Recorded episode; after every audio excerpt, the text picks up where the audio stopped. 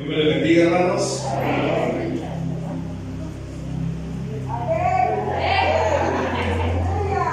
Dios le bendiga. Me asusté y estoy viendo más y, y oigo menos. Dios me bendiga. Qué gusto verles esta mañana. Gracias por estar acá en la casa del Señor, apartar este tiempo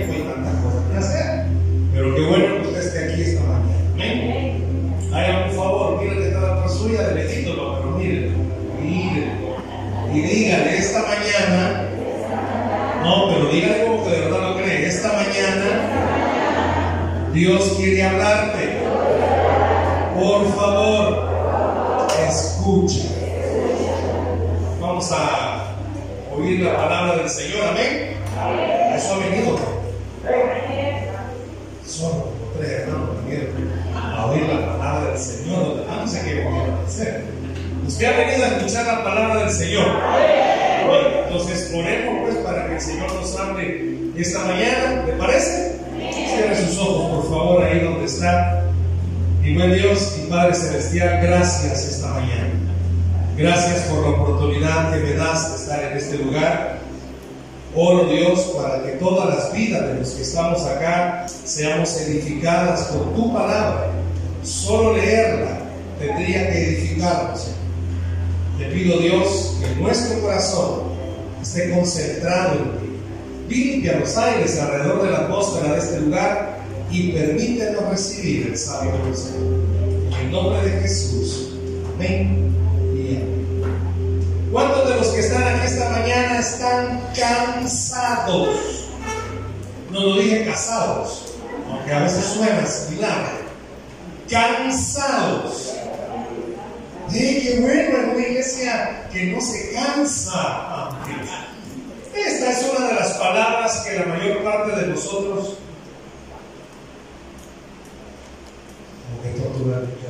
en una de las partes de la vida como que nosotros pareciera ser que, pues sí, ¿verdad? el tiempo en el que estamos, el trajín en el que vivimos, pareciera ser que día a día nos vamos a agotar.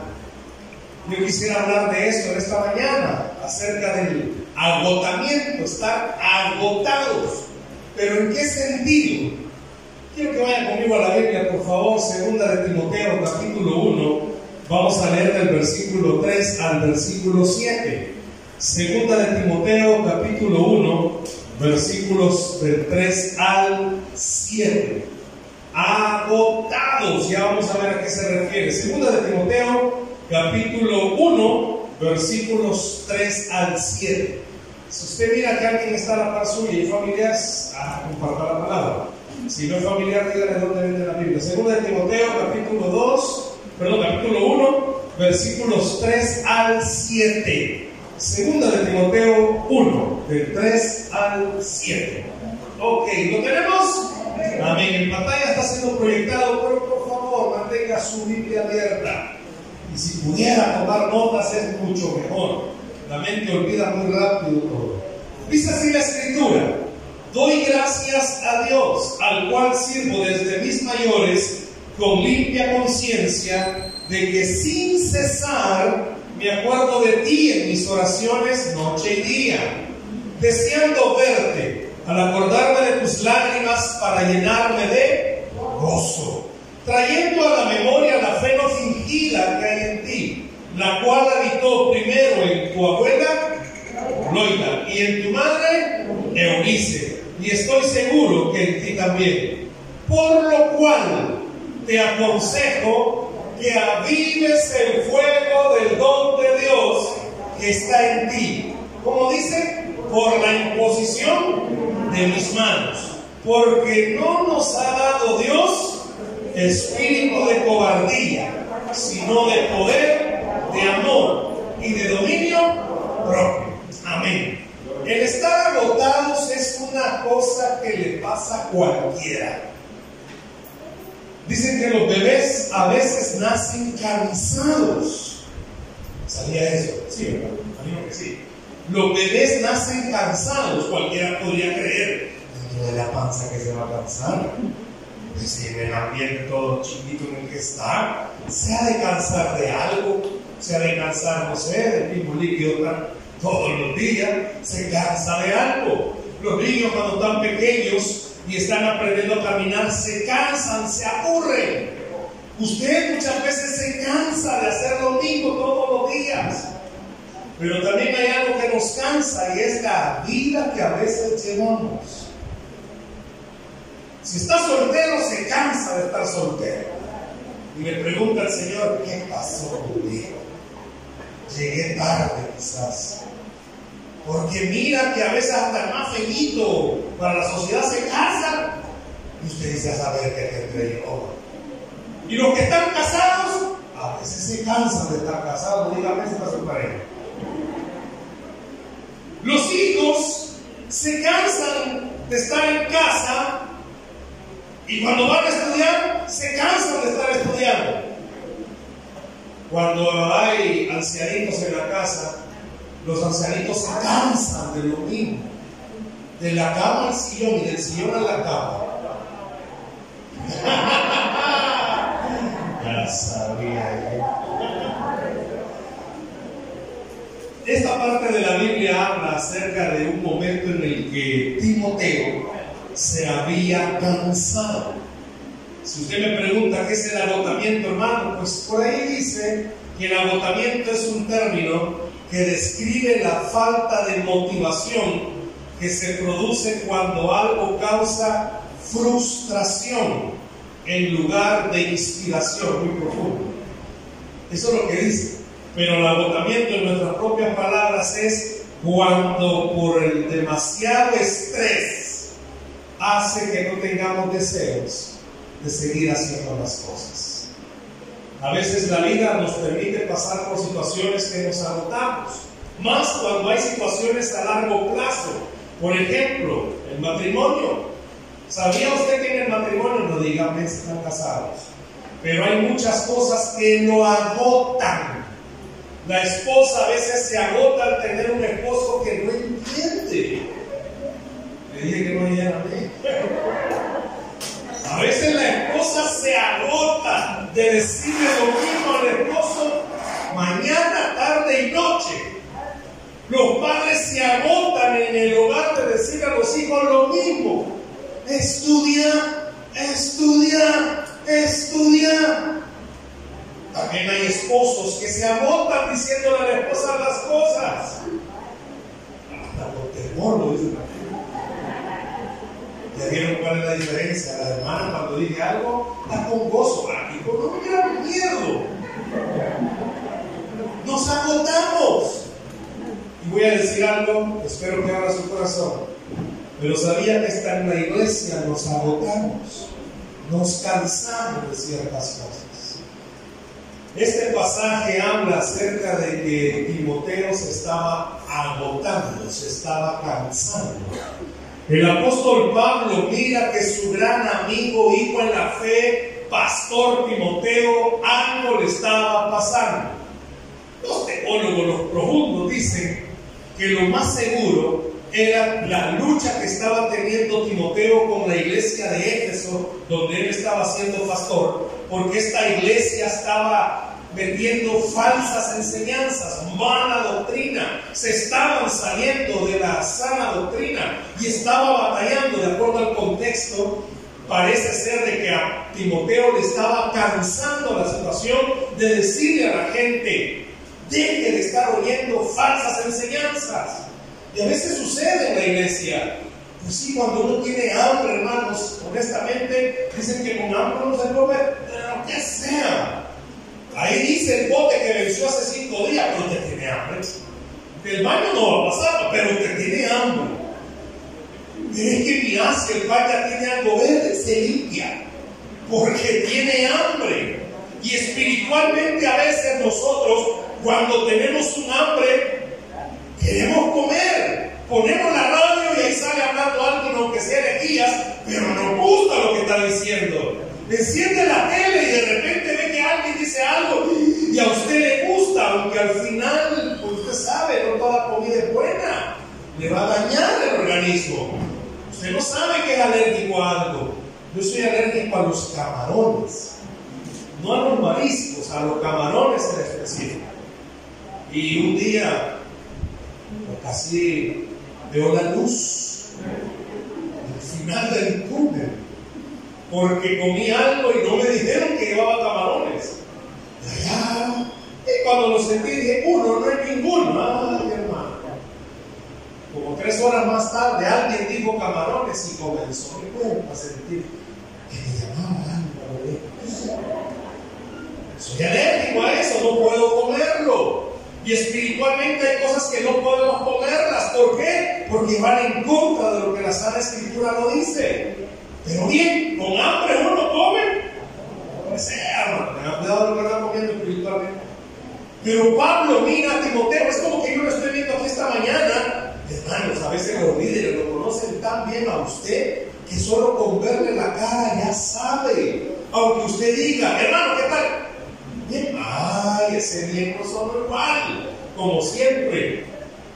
Igual el esposo, bueno, que hay esposo que le, pregunta a la esposa, ¿qué tal vieja bien? Ah, de manero. Pero hay esposos bien detallistas para que le queda bien, ah, no, viejo, ¿cuánto tenés? decime cómo se llama tu problema, lo veo que le diga, vos, eso, eso es lo feo, pero digo, bastante gozo con esto. Quizás voy a cambiar el mensaje, pero no, no lo voy a hacer. Pero Pablo, de acuerdo a lo que se ve en el contexto, ve a Timoteo y ve que a Timoteo algo le estaba pasando. ¿Y sabe qué le estaba pasando? Se estaba agotando, se estaba cansando. En este caso dijo a Timoteo lo estaba cansando que la iglesia de Éfeso estaba consumiendo en una gran batalla porque estaban siendo atacados por falsas doctrinas. Y viene Pablo y usa una palabra, versículo 6, si lo puede ver conmigo nuevamente, versículo 6, usa Pablo una palabra, por lo cual te aconsejo, ¿qué? ¿Quién me aconseja? Avives. Diga conmigo, aviva. Antes había una alabanza que era viva, mi amigo, que se recuerda de tantos Barrientos. Y la gente dejó de cantarla porque dijeron, papá, me está diciendo. Porque aquí en El Salvador, cuando uno le dice a otro, ¡Aviva! ¿Qué le está diciendo? No lo voy a decir ahorita. Dígale que está la par suya. ¡Aviva, hermano! Porque se puede ofender. Pero esta palabra, avivar, los jóvenes modernos quizás ni siquiera lleguen a entenderlo. Pero antes, la vieja escuela, se cocían, cocinaban, los frijoles en leña, carbón. ¿Tú no? Ya ven, ¿saben? Se cocinaban en leña. Y había un momentito que cuando se ponía el carbón y la leña, el fuego bajaba. ¿Y qué hacía uno? Soplaba o agarraba un volado y comenzaba ¿a qué? A soplar. ¿Para qué? Mi abuela me decía, avivar fuego, me decía. Claro, yo en ese entonces sabía que era ir a soplar el fuego. Pablo le estaba diciendo, ¿sabe le estaba diciendo Pablo a Timoteo? No que agarrar algo que soplara, sino que le estaba diciendo, tu llama se está apagando. Y a veces, hermanos, estas cosas que voy a mencionar a nosotros los cristianos también hacen que nuestra llama se venga abajo. Las presiones de la vida diaria. Por ejemplo, el trabajo. No sé cuántos de ustedes se cansan del trabajo. No de trabajar, porque si no, no comemos. Sino que a veces en el trabajo aparecen o suceden cosas que lo dañan. No valoran su trabajo, no valoran su esfuerzo. Quizás en su trabajo siempre sale más beneficiado el que es el yoyo con el jefe y más si el jefe ha contratado amigos. Siempre suele pasar que uno se canse de ver injusticias. O a veces la agarran como uno, pues es cristiano, uno se cansa. También lo cansa lo financiero, porque hay que pagar aquí, hay que pagar allá, que por aquí, que por allá. No es lo mismo vivir solo, no es lo mismo vivir con los papás que vivir con un hogar. No, así cuando vive con gente que come ganado, difícil. Se casa él y ella, está tranquilo, media pupusa cada uno y al hicieron. Pero aparecen los hijos y los hijos son las tarjetas. Los que son padres no saben, hermano. Los dichos parecen ser barriles sin fondo. Por donde les atraviesan siete pupusas, ¿sabes? Eh, estamos a ocho que comemos. Los financieros no agotan. Hermano, ¿cuántos son? Yo de 25. que significa que ya hay que hacer pagos y eso lo agota porque hay que pagar la luz, hay que pagar aquí, hay que pagar allá. Y honestamente a veces nadie le pregunta cómo le va a uno. También hay situaciones con los hijos que lo agotan, porque ya si sus hijos están en una adolescencia o un poquito más, ya como jóvenes agota verles que no obedecen, no son sujetos, no ayudan, lo agota cuando están creciendo, más si tienen más de un hijo, ver el comportamiento de ellos como padres, agota todas estas cosas. Pero también agota la pareja. En el matrimonio uno se agota. No diga amén, por favor, que le dije, porque es suyo. Lo agota. Hermanos, si la luna de miel debería de durar toda la vida. Pero a veces solo dura una semana, lo que llaman de bien, que está puro, pero una semana. Y comienza el trajín, que él deja la ropa tirada, que ella no puede hacer esto, como mami se la hacía a él, que hay cosas que no se pueden y van agotándose. Usted no sabía que su esposo rompa como moto en su vida. Y de repente noche no puede dormir. Su esposo tiene un gran complejo de moto. Fuerte. No, no se ría, también hay mujeres, hermano. Como que vaya depresión lado. Si usted ya siente está dormido y siente, yo no puse el frijol, le a la parte de la olla. Hay cosas que lo cansan. Usted ya le dijo a su esposo que deje de hacer ciertas cosas. Al principio con amor le dice, ay amor, qué bonito sos. Pero ya con la larga no le dice con amor bonito. Yo creo que de verdad el matrimonio me lo predicado. Estas cosas de la vida diaria lo van agotando a uno. Pareciera ser de que nos van a fuerza, nos van los ánimos. También las dificultades nos agotan. No hay trabajo, el desempleo, no hay una forma de ingreso, las deudas. Esta situación de la cuarentena no ha mejorado mucho todavía la economía y está afectando porque los trabajos, redujeron salarios, no nos han vuelto a nivelar. Hay personas que perdieron su empleo, las dificultades inclusive, hermano, dentro del matrimonio. Ya no es que se cansó ya hay dificultades en el matrimonio. Sabe que hay problemas. Eso agota. Esposas que vienen a la iglesia, ya no porque el marido deja la ropa, eso ya es secundario. Ya en el matrimonio ya hay otro tipo de problemas. Y esas cosas vienen a dañar. ¿Por qué? Porque algo se rompió, algo se dañó y la esposa le ha querido al Señor que Él puede restaurar, pero la va botando. Porque ella ora y ora y en vez de ver las cosas cambiarse, se empeoran. También hay dificultades con los hijos, porque ya no es tanto de que dejar de hacer esto y por de hacer lo otro. Ya se dio cuenta que sus hijos tienen problemas o hay problemas con ellos en la relación, porque ya no se quedan callados, ya contestan. También los padecimientos físicos lo van agotando a uno. Cuando hay algún tipo de enfermedad o hay algo, ¿verdad? Que uno le ha pedido, le ha suplicado al Señor, le ha pedido que le sane y pareciera ser que no. Ciertas personas, y hoy ya no es como antes, que las enfermedades que aparecían ya de los 60, 70 para arriba, por los desórdenes que tenemos en nuestra vida, ya usted mira chicos de 10, 12 años enfermos de algo. Hace poco me di cuenta de una persona de 25, 26 años con problemas renales porque su desayuno, almuerzo y cena era pura coca y nunca entendió. ¿Se imagina a alguien de 25 años tener que escuchar del médico, mire, dos meses probemos, si no tiene que ir a diálisis 25 años? Cuando eso se oía de antes, ¿verdad? Un día fuimos a comer y estábamos dos mesas jóvenes y en otra mesa había unos adultos. Y estos hablando que a dónde habían ido, ah, que yo fui al tumbo, que yo fui allá, que yo fui acá. Y los de la otra mesa, ¿y a dónde fuiste? Sí, yo fui al seguro de allá. Y yo fui a la clínica de allá. Y yo fui a que me vieran los ojos allá. Dos pláticas distintas. Pero ahora las cosas han cambiado. Hay personas que tienen situaciones médicas críticas y eso lo agotan. Pero también los conflictos. Ya no solamente dificultades, sino que conflictos. Porque ya no solamente se queda manera de problema, hoy hay pleitos. Eso lo cansa. Yo no puedo la, de la mano, pero a veces el hogar está lleno de eso, de puro pleito. desde que se entra hasta que se sale. No hay momento de paz. Si usted se fija, fue aumentando. Lo que le he dicho ha ido aumentando, los conflictos ahí están.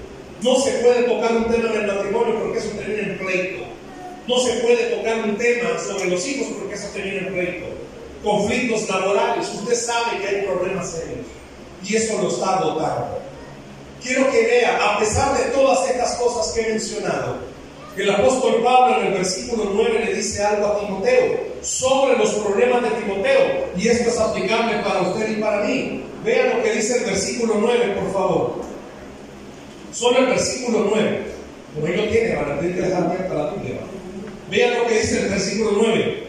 Quien nos salvó y amó con llamamiento santo, no conforme a nuestras obras, sino según, ¿qué dice? Díganlo más fuerte, según el propósito suyo y la gracia que nos fue dada en Cristo Jesús antes de los tiempos de los siglos. Pablo le dice a Timoteo, Timo, no había confianza, Timo, esto que estás pasando tiene un propósito divino. Hay un propósito de parte de Dios al permitirte pasar por estos conflictos en la iglesia y ese agotamiento. Solamente vemos el problema, pero muchas veces entendemos que el problema nos lleva a cansarnos. Pero sabe que ese cansancio también tiene un propósito divino. Usted tiene que salir esta mañana de este lugar pensando, si de verdad ya está cansado, cansado, agotado, agotado. Mira, hay una palabra en griego, no sé si puede buscarla, que describe bien salvadoreña. Cuando usted se cansa, ah, pero, pero no es mala la palabra, no a suena feo. Uno se harta de las cosas. ¿Se ha fijado? Humanamente hablando, se cansa. Uno dice, ya no puedo. Es imposible. Qué dura de ser para los hijos escuchar que papá y mamá se dicen así. Ya, ya no, es imposible. A veces los padres no nos ponemos a pensar lo que los hijos están percibiendo cuando oyen eso. Pero dice Dios que a pesar de que usted sienta que ya está cansado, cansado, la otra palabra, hay un propósito divino en eso. Usted y yo tenemos que entender, hay un propósito divino aún en nuestro cansancio. Dios tiene un plan en el cansancio que usted tiene, en el agotamiento que usted tiene, sea físico, emocional o espiritual. Dios no me contesta, nos cansamos espiritualmente, las cosas no mejoran en casa, nos cansamos emocionalmente y usted ya no puede, después de todos los intentos que ha hecho, se ha cansado físicamente. Qué triste es encontrarse a un creyente cansado en estas tres áreas, física, emocional y espiritual. Ya no cree, ya no tiene confianza. ¿Sabía por qué algunas personas dejan de ir a la iglesia? Porque se cansaron. Simplemente se cansaron. Para ellos, entre comillas, Dios no hizo nada. Para ellos el tiempo de la espera se acabó.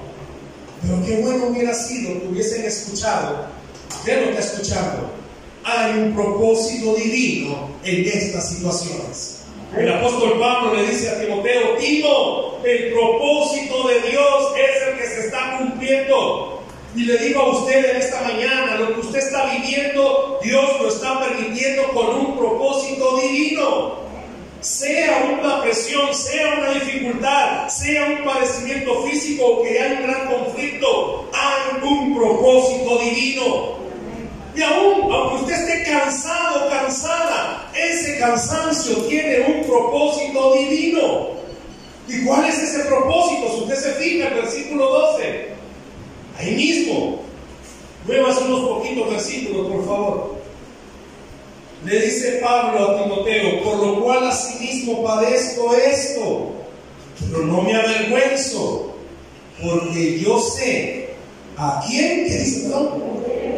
He creído y estoy seguro que es poderoso para guardar mi depósito para aquel día. ¿Sabe qué le dice Pablo a Timoteo? Timo, yo también tengo problemas. Timo, yo también he pasado por situaciones difíciles y he perdido dos cosas. La primera la vimos en el verso 9, todo tiene un propósito divino. Y la segunda, yo sé a quién le he creído. Yo no sé si esta mañana usted pudiera decirse a sí mismo, yo sé a quién he creído. Le dice Pablo a Timo, Pablo, eh, Timo, yo sé a quién he creído y sé que Él es poderoso. Él tiene poder. Estoy seguro. Dice. Esta mañana quiero decirle, el agotamiento que usted y yo podamos tener, las situaciones que podamos estar viviendo, sí, humanamente ya no nos permiten seguir. Pero esta mañana Dios quiere recordarle eso que estás viviendo tiene un propósito divino. Y aquí la clave no es solamente que usted lo oiga, aquí la clave es que usted salga de este lugar diciendo las mismas palabras de Pablo. Yo sé a quién he creído y estoy seguro que eres poderoso. Y estoy seguro que esto que yo estoy pasando, Dios lo va a convertir en bendición para mi vida. Y estoy seguro que esta situación difícil no se le ve por dónde, pero estoy seguro que tiene un plan divino. Dios va a abrir la puerta. Dios va a abrir la puerta. Dios va a abrir la puerta. No sé cuándo, no sé ni cómo, pero yo sé quién he creído. Dice que Dios cumple sus promesas. Dice que Él es poderoso. Si usted se fija, Pablo, no solamente le dice a Timoteo, aviva el fuego. Porque a veces, quizás, ¿verdad? Usted le puede caer mal a gente que, avivátelo. Si supiera lo que estoy viviendo, no me digas eso. Pero por eso Pablo le dice a Timoteo, yo ya pasé, he pasado y estoy pasando por lo que tú estás pasando y sé que es difícil, pero Dios tiene un plan. Sobre todo, yo sé que he creído y sé que Él es poderoso para hacer las cosas que ha hecho. Póngase a pensar esta mañana, esa situación que usted está viviendo, eso que usted, a usted le está pasando, simple y sencillamente Dios le está diciendo tiene un propósito divino. Lo que a usted lo está cansando, lo que a usted lo está agotando, lo que a usted le está quitando las fuerzas, tiene un propósito divino. ¿Por qué le dice Pablo a Timoteo a vida? Dice un teólogo, lo más seguro es que Pablo fue inspirado por el Espíritu Santo para decir las mismas palabras que el salmista. Si usted pudiera rápido Salmo 119. Vamos a leerlo todo. Salmo 119. Vea lo que dice el versículo 25. Abatida hasta el polvo está mi alma. Vivifícame según tu palabra. Dice el teólogo hice este comentario, lo más seguro que el apóstol Pablo fue inspirado por el Espíritu Santo para recordarle algo a Timoteo. No eres el único que estás atravesando problemas. Y en el nombre del Señor le digo esta mañana, usted no es el único, usted no es la única que está pasando por problemas. Usted necesita avivarse en el Señor. ¿Y eso cómo se hace? Por medio de la palabra y por medio de la oración. Ambas cosas le van a recordar. Dios tiene un propósito y su Dios es todopoderoso que cumple sus promesas. La palabra y la oración le va a hacer recordar a usted todos los días. Aunque yo no lo entienda, todo lo que Dios hace tiene un propósito y sobre todo, usted esté seguro, esté segura en quién ha creído. En un Dios que cumple sus promesas. Si yo le preguntara cuántos están agotados esta mañana, le digo en el nombre del Señor, avívese. Entienda que lo que usted está pasando tiene un plan. No es la única persona, no sienta que va en una montaña sola, no. Aparte de ir más creyentes, el Señor prometió estar con nosotros todos los días hasta el fin. Y Él le ha dicho que estará con usted. Si alguien necesita esta mañana dejar sus problemas, en las manos del Señor, hoy es un buen día para que lo haga. ¿Sabe por qué? Porque Dios le está diciendo, sola y solo no vas a poder. El gran Timoteo, el gran discípulo de Pablo, se estaba cansando. Imagínense cómo no lo vamos a hacer nosotros. Por eso tomemos esta palabra y recordemos, aviva el fuego del don de Dios que está en ti. ¿Por qué? Porque no tenemos un espíritu de cobardía.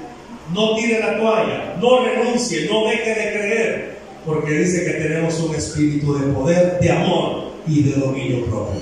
La Biblia dice que al que cree, todo le es posible. Denle un aplauso al Señor, por favor, en esta mañana. ¿Está cansado? ¿Está cansado? Pues haga lo que le dijo Pablo a Timoteo. Avívese. Y la mejor forma de avivarse es orando. La mejor forma de avivarse es leyendo la palabra y recordar algo. Dios está con nosotros. ¿Por qué no cierra sus ojos, por favor, ahí donde está?